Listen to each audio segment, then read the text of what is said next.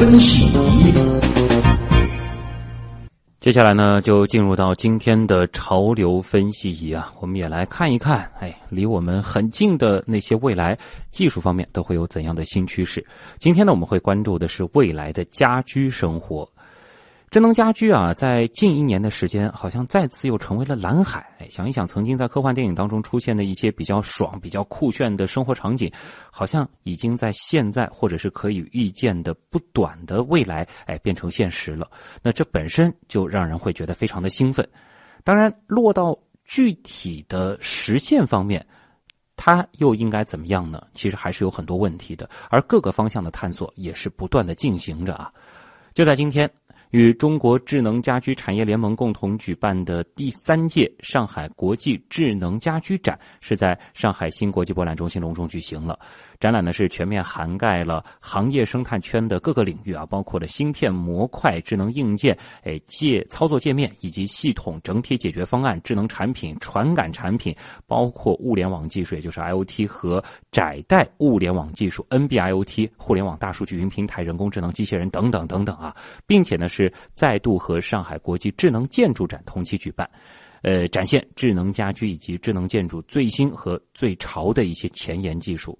那么，关于这次展会上的一些具体的内容呢，我们也来连线一位今天参会的嘉宾啊，当然也是我们节目的一位老朋友了——中国信息通信研究院战略规划与研究部的副主任、泰尔终端实验室 IOT 行业首席研究员葛寒涛。葛老师，你好。哎，您好。嗯。哎，您好。哎，各位各位听众，大家晚上好。嗯。我是葛寒涛。那说到这个智能家居啊，很多朋友呢可能想到的就是各种各样的这个全自动高科技的家居做啊家居用品，又或者呢是一些可能更了解我们的、更懂我们的一些各种各样的设备。那么在今天的这个智能家居展上，都有怎样的新产品？能给我们简单的说一说吗？OK，没问题。那么今天我呢实际上是作为演讲嘉宾啊，这个参加了这个呃。呃，上海国际智能家居的展览会，并在这个 NBLT 的这个论坛做了发言。后续呢，我去这个展呃各个展馆也看了一下哈。那么呃，在这个智能家居相关的这个这个展厅呢，呃，可以说有这么几点。第一呢，就是智能啊各种智能产品呢，就是呃遍地开花，嗯，有大量的这个智能锁啊，包包括这个呃指别支持这个以及呢这个多种的。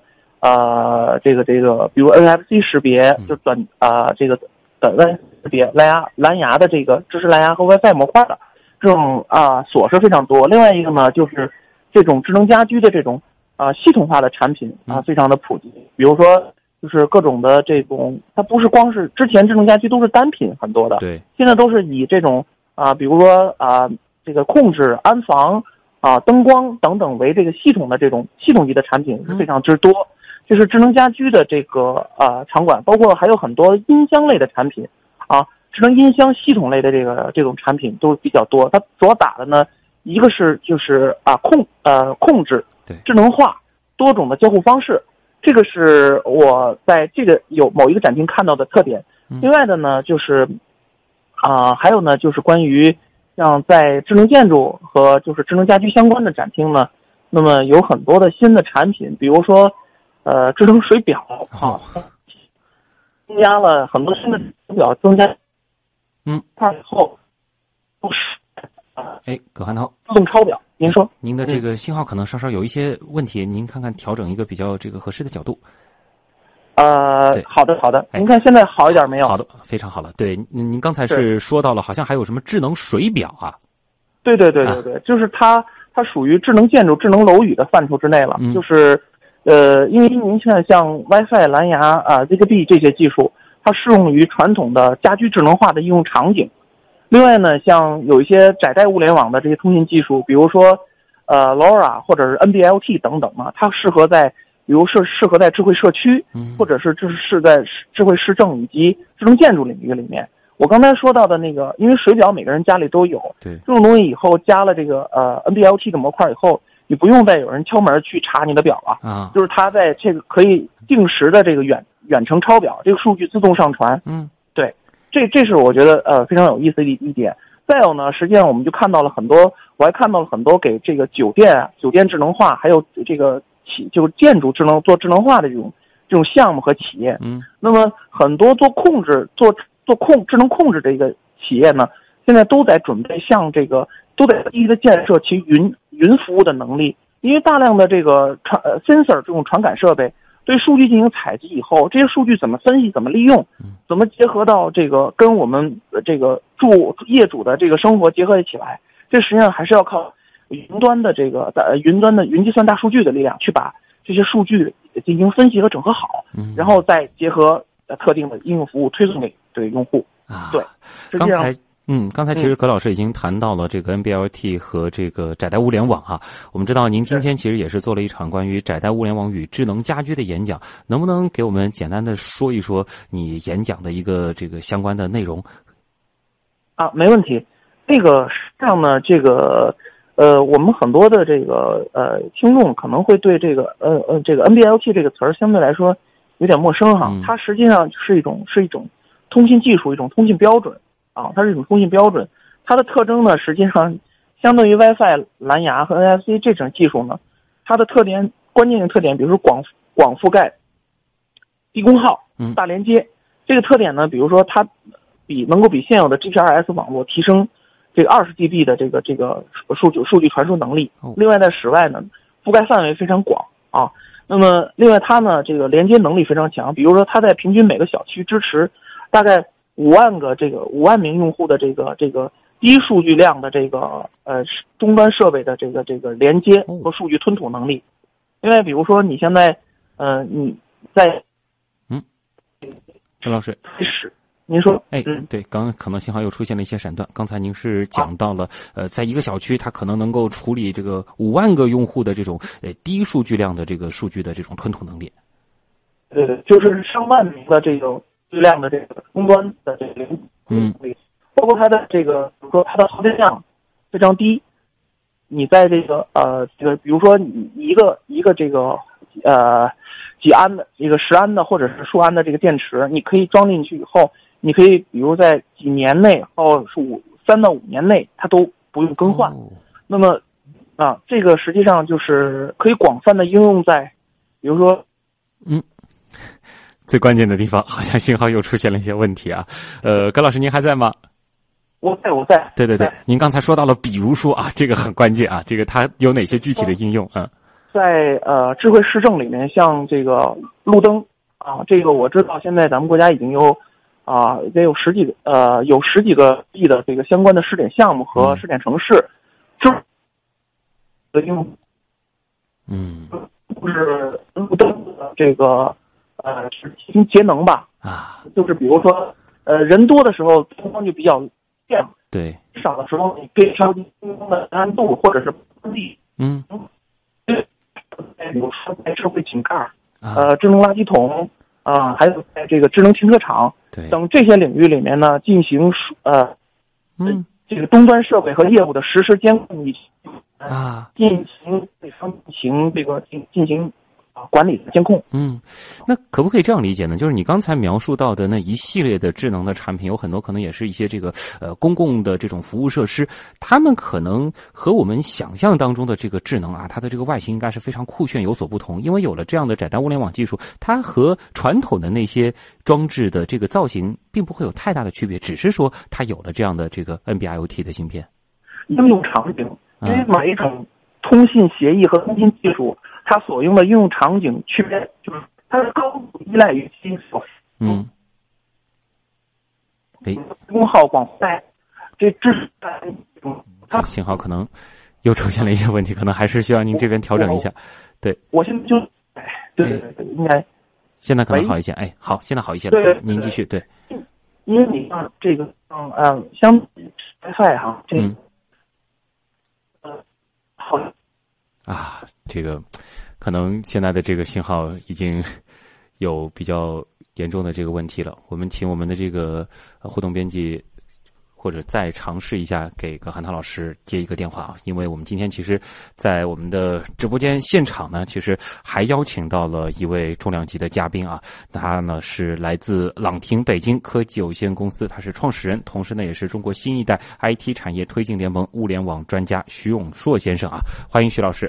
哎，大家好，呃，我叫徐永硕。嗯，那么从二零一二年的时候呢，联合创办了一家物联网领域的媒体。嗯，那么物联网呢，正好在二零一三年、二零一四年呢有过一个波峰。那么在这个期间呢，我见证了那个期间智能家居企业的一个发展。哦，那这是二零一四年到一五年的这个热。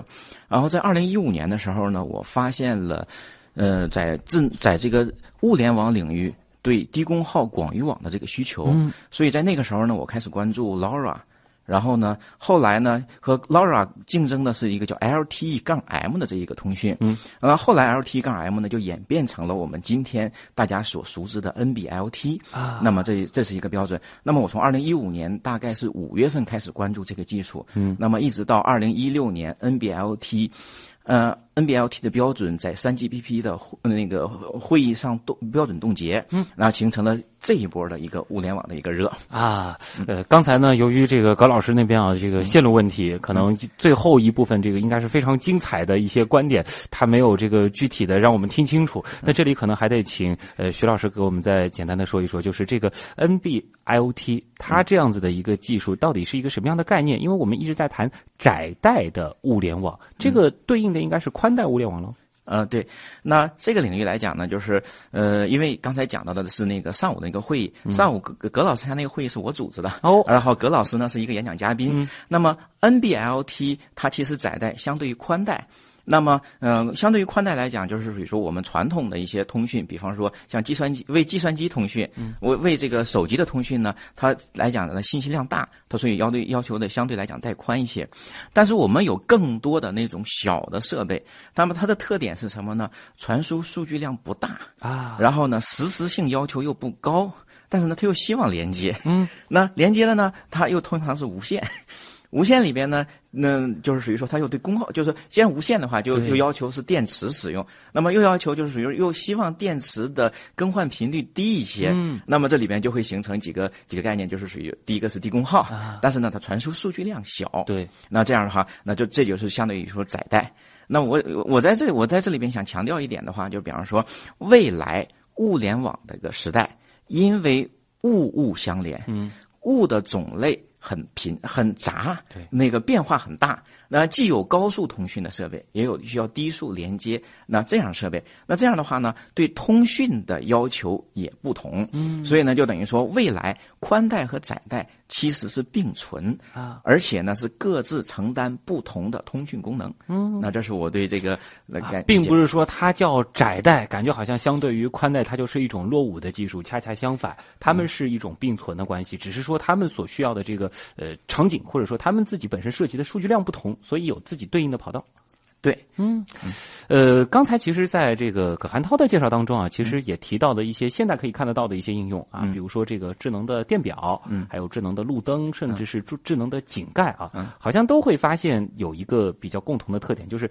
他们可能这个所处的一些位置啊，都不是我们比较这个熟悉的这种生活当中，或者说这个 WiFi 会比较好的，或者说它的这个信号会会特别棒的一些地方，然后。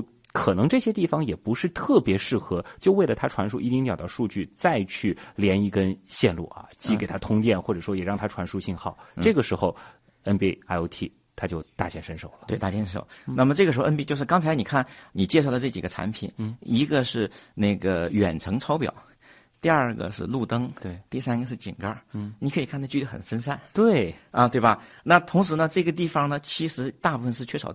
缺少电的是，那比方说我们日常用的水电气啊，电表可以有电，对吧？那你看水电、水表、气表，而且气这个环境下，它其实不需要电的。是，那么这种情况下，它没有电，没有电的供给，那么它就希望说我用一个电池啊，可以用，比方说我用一个电池，就是呃，NB-LT 的设计标准是说，在通讯功能里面，一节电两节电池用十年。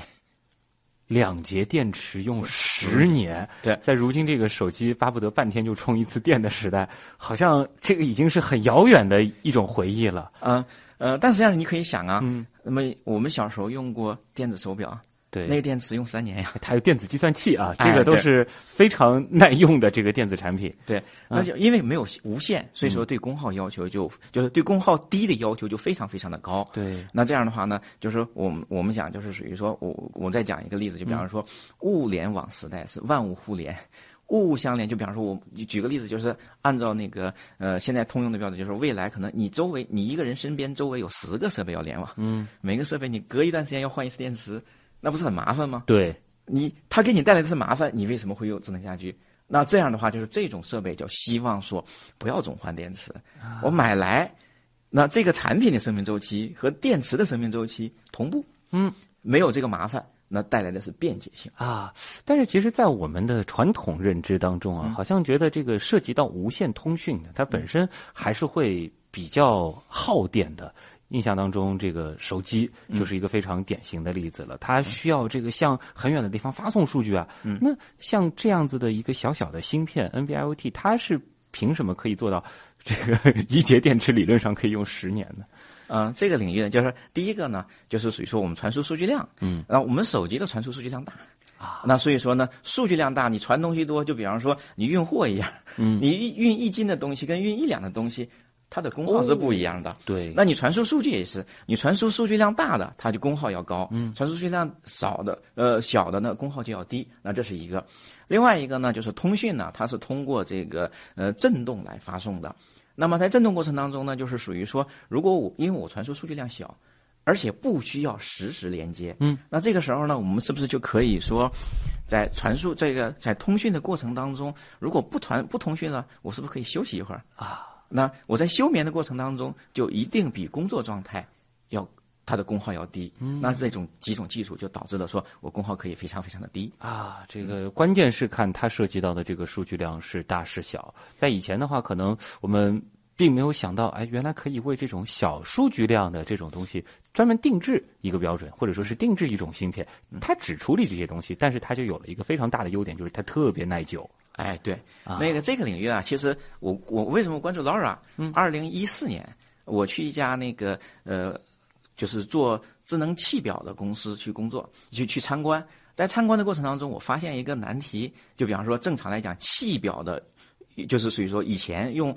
GSM 的那个通讯的那个远程气表，智能这个就是远程气表的那个，他们一般来讲是要一个月换一次电池。哦，然后我去参观的那家企业呢，他们的研发研究院的院长非常自豪的跟我们讲，嗯，我们可以做到一年换一次电池，这已经很厉害。哎，同样的通讯为什么能做到呢？他做的就是，他是用同样是用 GPRS 的通讯，嗯，但是他说我不用我一天传一次数据就好了，我传的时候我把通讯打开，我不传的时候我休息，那么这种模式就导致了说它它可以降低功耗。对，那正因因为这个呢，它的有很很强的市场竞争力，所以占领了大部分的一个市场。是，那。我在想，我后来我看到 Laura 这个技术的时候，我说：“哎呀，这完全可以替代这个工作，而且不用做任何开发。”对，那它在通讯层就做了休眠这个，那么这个就是我们讲的 Laura。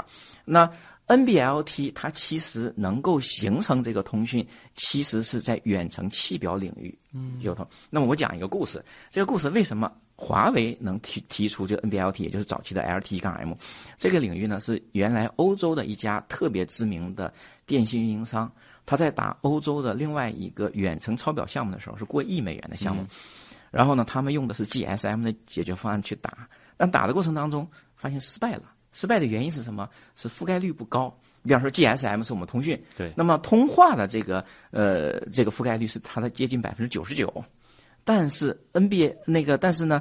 后来他们达标在远程抄表这个领域呢，它的覆盖率只有百分之八十。嗯，因为什么呢？因为你通 你人呢，肯定是在宽的地，就是你在我们打电话不会躲到这个角落旮旯里去，但是气表都是一般都是，所以它覆盖率很低。嗯，那么正是因为那个电信运营商这个项目的一个失败，导致了说他们要做一个颠覆性的一个通讯。嗯，然后这个时候就他们跟华为关系好。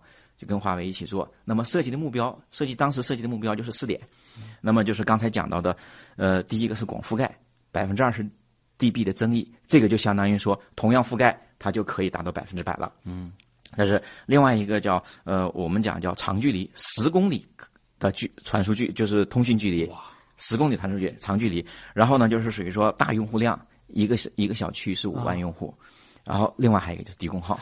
真的是觉得不可思议，这样子的一个小芯片，它能够做到十公里的一个传输距离。对，那这样子想来的话，尤其是在城市的这个场景当中，那基本上就是百分之百无死角了。对，百分之百无死角。然后就讲的，我讲了这些特点之后，你回过头来再映射刚才讲的，为什么远程抄表啊，这个路灯啊，还有这个井盖用用量最大？其实。像抄表也好，这个路灯也好，井盖也好，我们能够想到的就是说，虽然我们要让它智能，要让它和这个大的网络连接在一起，但是其实我们真正需要知道它的这个数据的频次还是非常非常低的，非常低。又或者说，我们是需要对这个路灯进行操控，哎，往往其实二十四小时内可能就是开一次关一次。对。而像这个井盖的话，可能它甚至是以月或者是以星期为周期，才需要知道它一次数据。呃，这是一方面，另外还有一个最重要的一点，其实井盖用这个里边最核心的是防丢哦，那就是说平时用不着，它是不用嘛，它一旦你一动，它就可能就是把把状态传递过去，对，那这个是呃用处最大的。然后当然就是属于说我们讲的就是平时也有用，就比方说对井盖的这个压力各种力量的一个呃这种感知呢，来来判断说这个井盖什么时候坏啊的，这的这是这是这种应用。但是其实井盖里面最核心应用还是防丢防丢，哎，其实。关键就是说，我们需要它连接，但是呢，我们又不需要那么频繁的去知道它的实时的动向。这种场景其实往往就比较适合用窄带物联网或者是 NB-IoT 了。对啊，这里呢，我们也来看一看啊，就是在我们的这个生活当中，还有哪些可能我们会相对比较熟悉的场景，其实也已经开始在应用 NB-IoT 了。我们也准备了一个资料片，我们一起来听一下。出门找辆共享单车，低头扫码刷一声，坐上椅垫，匆匆赶往公司。这样的场景，你我生活中都习以为常。但你可能并不清楚，自己每天都享受着物联网带来的便利。几个月前，OFO 小黄车与中国电信、华为共同研发的全球首款共享单车 NB-IoT 物联网智能锁投入商用。共享单车车锁其实就是窄带物联网的一种应用场景。目前，NB-IoT 在车载系统中运用已非常广泛。正是基于这样的技术，车辆的动态信息才能被实时监测到。说实话，我之前还以为每一个小黄车里边还得装一个类似于像这个手机的这个通讯模块一样的这个装置，实际上它用的就是 NB-IoT。嗯，现在是开始用 NB-IoT 了，但是以前。它是用的手机的这种，的确是用了这种技术。对这个的话，它的功耗啊，或者是各方面的成本就会明显要高很多。对，高很多。就是如果你关注的话，就是 NB-IoT 出现之前已经有了小黄车。嗯。那么早一批的其实是呃有，就是属于说我印象中是摩拜是用的一些通讯功能。小黄车它其实是用的那个传输信号，就是传输那个呃密码锁，就锁的密码的。它那个那个时代其实还不算是。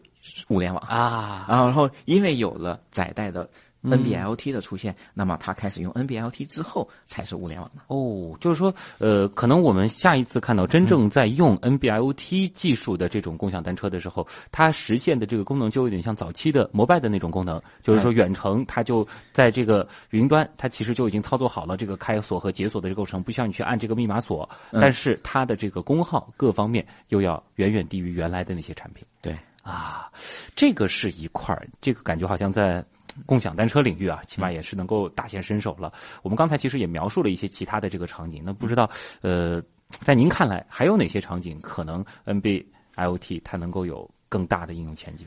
嗯，其实来讲呢，NB-IoT 应用场景最多的就是属于说，从自从这个我和我们日常接触的，就是我们能体会到的。你比方说远程抄表啊、灯啊，这个可能和我们关系不大。嗯。但是未来和我们关系比较大的、最普及的，其实就是智能锁。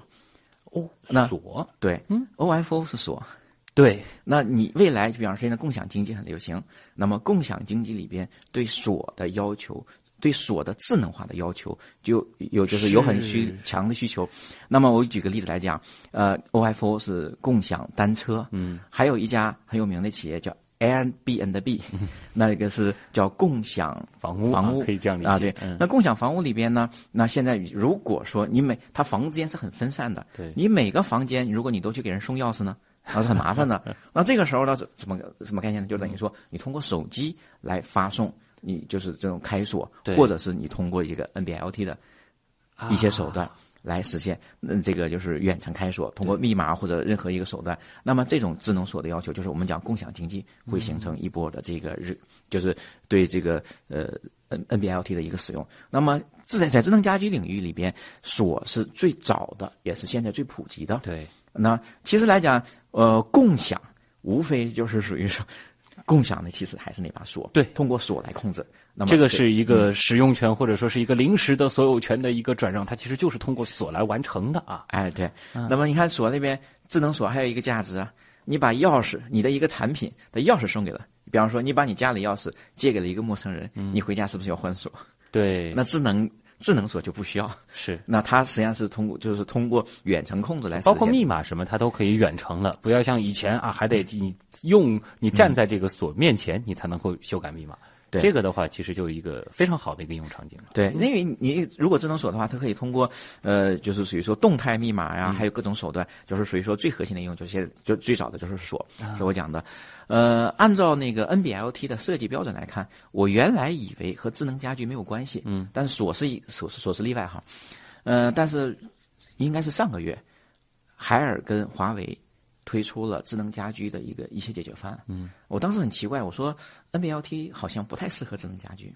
嗯，那为什么智能家居推出来了？那其实来讲，就是如果对家居行业、对家电行业熟悉的话，那么家电是充分竞争的行业。对，那充分竞争行业来讲，如果有了新概念，那么这个家电的企业就一定要跟上。你比方说，因为充分竞争，A 企业有。这个功能企业如果没有，他们就只只有，但实际上很多功能是没有用的。嗯，那么早期的智能家居的这些产品，呃，家电领域，他们智能家居其实是给他们增加成本的。对，又必须要做，但做了之后，其实用户大部分不用。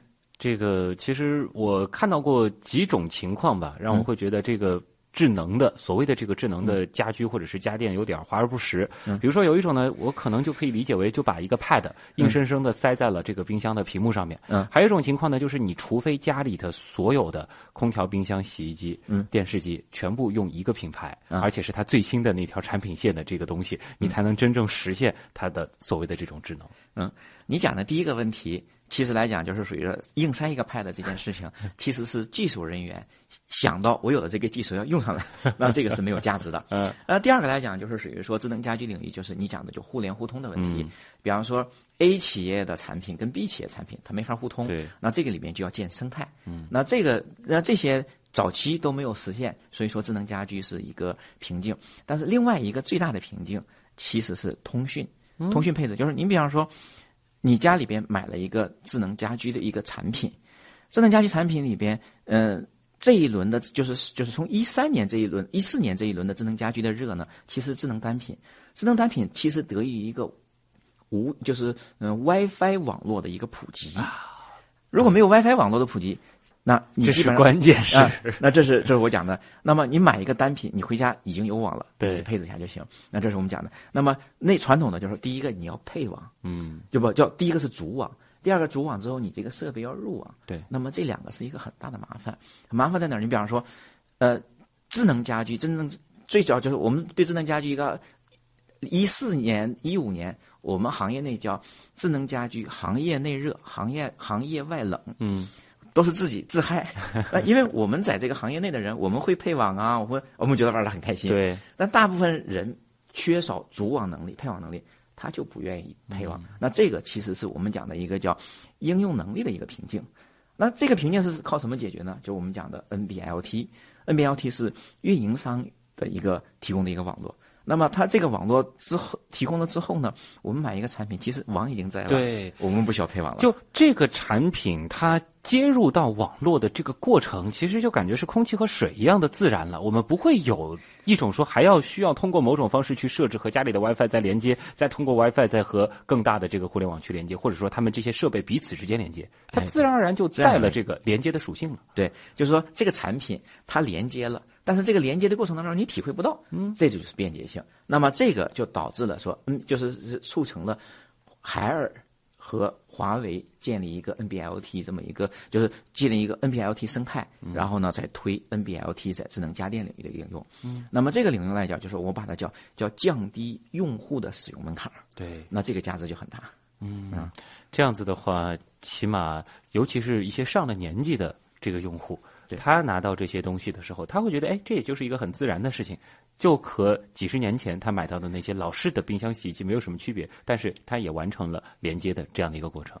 啊。对，像 NB-IoT 这样子的这个技术，首先它的这种连接是双向的，那它和其他的芯片之间也是可以完成互联互通的。您说是和什么其他芯就比如说，我有一个洗衣机啊，它有一个 NB-IoT，我家的这个电表有一个 NB-IoT，我的电视也有了这样的一个芯片，又或者外面有一个路灯也有个 NB-IoT，它们之间彼此可以互联互通吗？嗯，这个领域呢，其实就是相当于说是一个网络架构。嗯嗯，那我给你举个例子来讲，你比方说你打电话跟我打电话，它信息是咱们两个手机之间通的呢，还是你的数据？到了这个呃基站，然后那边传下来呢，还是这样的这个放射性的啊？对，它是它实际上是它是一个这个过程。那么就是属于说，因为 NB-LT 它要求速率要求不是很高，那么不高它就可以不需要直接通。呃，还是走了一个这个网，反正这个速度足够的快，然后它的这个数据量也不是很大，不会堵车。那它不是它是就是 NB-LT 面向的数据通讯，数据量小，通讯的速率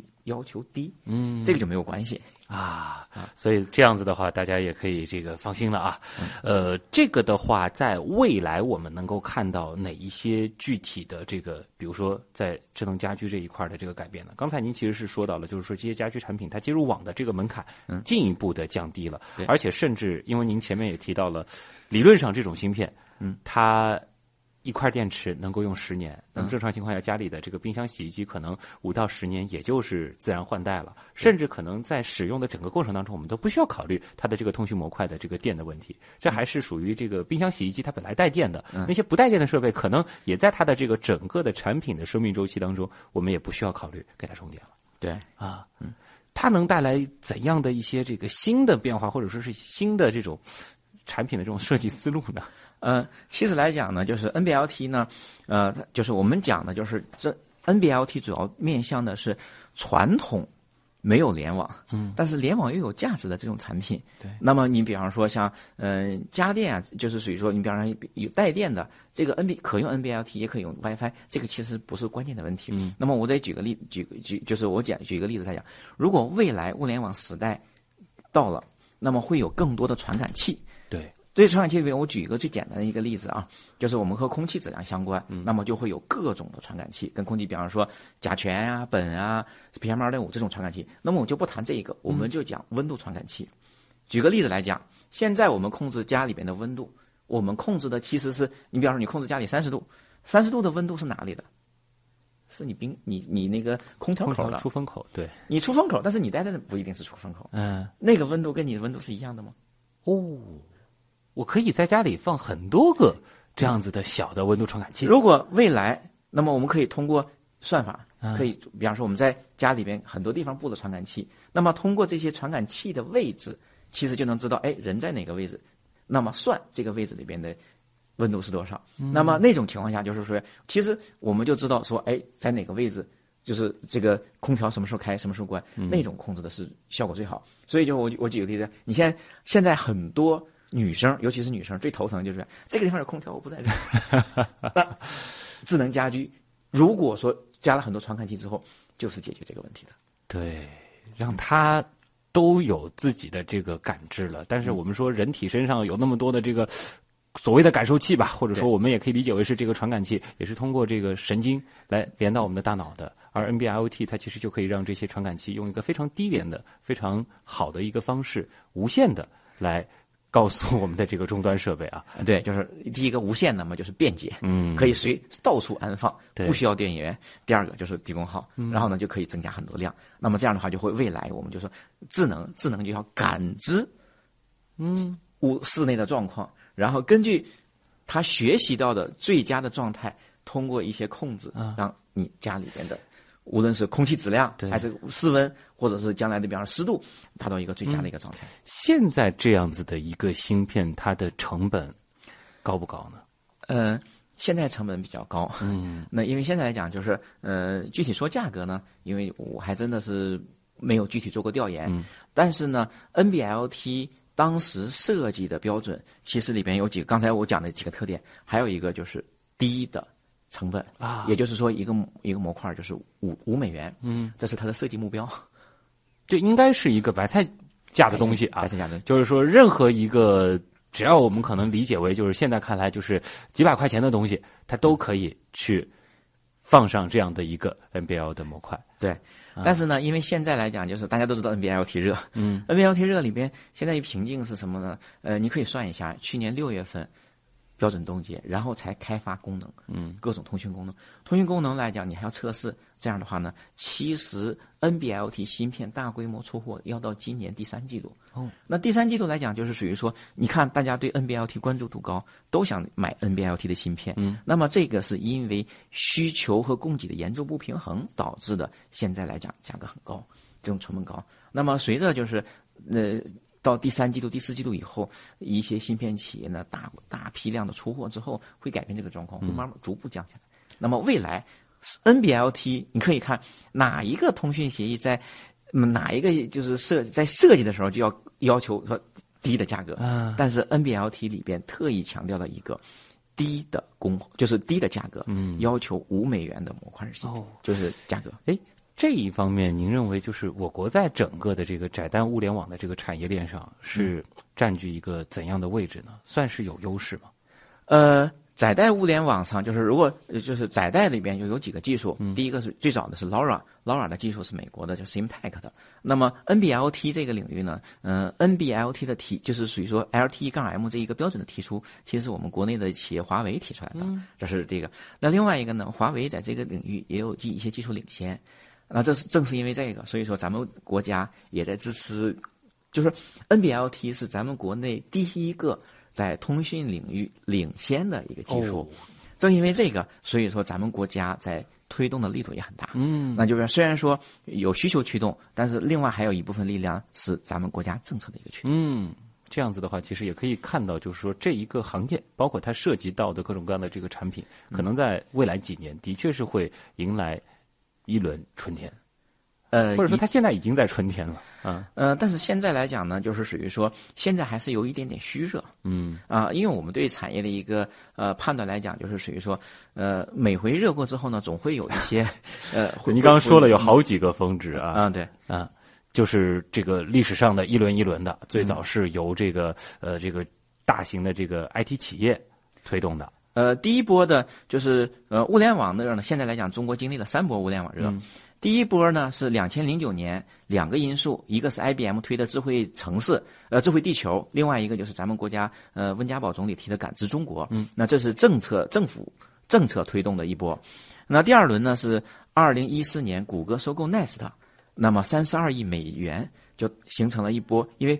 呃，物联互联网领域的影响力大，那么这样它形成这波热，这波热之后呢，呃，中国就大家知道的就是小米，嗯小米生态链，那这是第二波，第三轮就是二零一六年六月冻结形成的这波热，那这一波热的话，呃，我认为是物联网真正启动的一个先兆。嗯，就之前的话，可能我们一直是觉得好像更多的是概念。啊，或者说，更多的只是说我们在一些展会上，或者说是在一些这个电视里边啊，网络上才会看到一些比较好的这个应用。但是真的你看到现实的产品的时候，还是会觉得离想象有一定的差距。嗯，但是在这个时间节点再往后看，可能物联网时代是真的差不多要来了。呃，我推断是明年，明年啊，好，那我们也共同期待啊。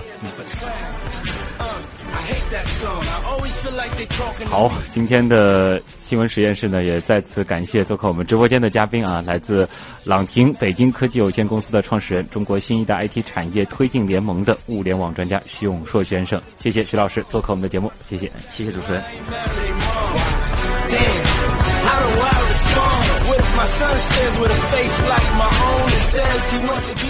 我们说。家居生活迈向智能化呢，也是一个必然的趋势。伴随着物联网、云计算等新兴的技术相继进入到智能家居产业，多样化的产品也会逐渐的形成智能的生态圈。我们也共同会期待的，那就是在未来，我们的智能生活会变得更加的触手可及，似乎物联网就像空气和水一样吧。好了，以上就是今天的新闻实验室节目监制音乐评旭东，编辑乐器王威，我是旭东。明天晚上的同一时间，新闻实验室不见不散。